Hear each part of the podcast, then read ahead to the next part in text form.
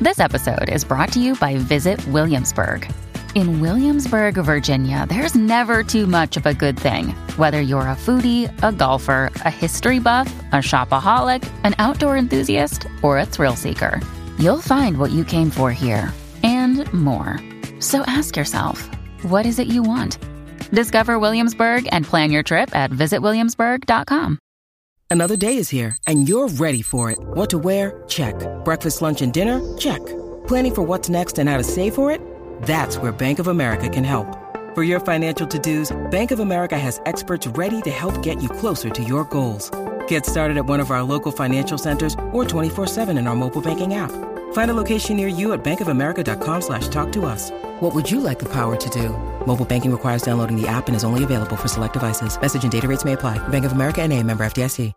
Aquí huele, compa. Aquí huele a chiquilín. Oye, rápidamente vamos a empezar con lo de Messi, porque fíjate, él sí fue muy claro. Dijo que fue un malentendido, que quien lo conoce sabe que no le faltó al res- que no le falta el respeto a nadie. No tiene por qué disculparse porque no le faltó el respeto a la gente de México, ni al equipo, ni a nadie. Y la verdad es que yo estoy de acuerdo con él, tiene razón, te disculpas cuando la regaste, pero en este caso él no hizo nada. Bueno, eh, creo que quedó claro, ¿no? pero, de, pero de todos modos, eh, cuando lo vea el Canelo... Ah, no, ya el Canelo dijo que siempre no, ¿no? No, no, no, ya, ya lo perdonó, reconoció que la regó y se dejó llevar por la pasión, pero fíjate que también reconozco que Canelo fue humilde y la gente de Argentina se está colgando porque ya no quieren ver jamás al Canelo en Argentina, pero él nunca le faltó al respeto a Argentina. Dejémoslo claro. Que le van a dar la Patagonia cuando vaya. ¿En dónde? Oye, vámonos con otro caso. Belinda habló sin tapujos de una relación que tiene con alguien más que por fin ya le prestó lo que necesitaba para pagar los impuestos. Oye, no, acuérdate que la estaban relacionando con el hijo de, el hijo de, el hijo de sus papás, que es un millonario en México, de la famosa tienda departamental La Casa de Hierro, y bueno, pues resulta que decían que ella andaba con él.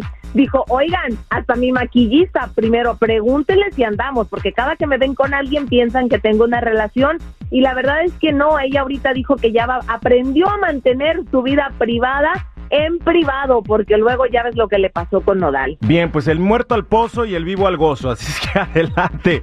Pues como quiera, eh, Nodal ya está muy feliz con su Casu, que por cierto, se disculpa Casu, la nueva novia de Nodal, con México por mencionar la derrota del Tri. Es que nos, o sea, es, o sea, nos metió el dedo en la llaga la condenada, pues. O sea, ella siendo Argentina, che, y luego pues habiendo ganado justamente, habiendo perdido México ante Argentina, la gente como que no aplaudió tanto después de un concierto, se estaba presentando en México y les dice, ¿qué? ¿Están tristes porque perdió México?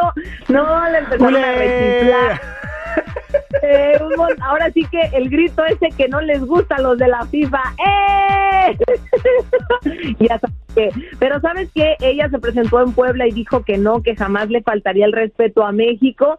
Y yo siento que, que sí le han estado tirando bastante incluso en sus redes sociales, o sea, no se desquiten, si ya por lo menos Canelo se disculpó, ella también lo ha hecho, seamos conscientes que a veces se dicen cosas que pueden ofender a otros.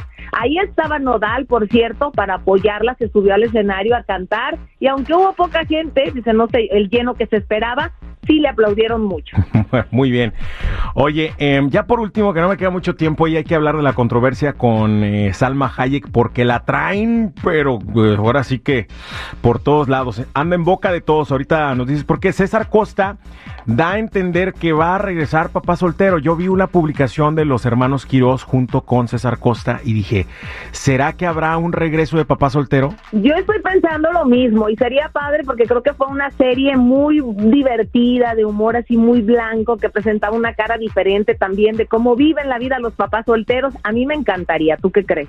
Eh, eh, ¿Estaría de acuerdo Edith Márquez en regresar también o estará muy ocupada con sus conciertos? Pues ojalá que sean todos, pero al no verla en la foto, supongo que no, que ella tal vez no va a ser parte del proyecto, que me encantaría que estuviera ahí. Tenían muy buena química. Exacto. Bueno, ahora sí platícame rapidito en 30 segundos qué pasa con Salma Hayek. Bueno, ¿te acuerdas que Valenciaga, esta marca de moda, se vio en la controversia por sacar unos niños con unos juguetes, con una vestimenta muy sensual que no es como para la edad de ellos?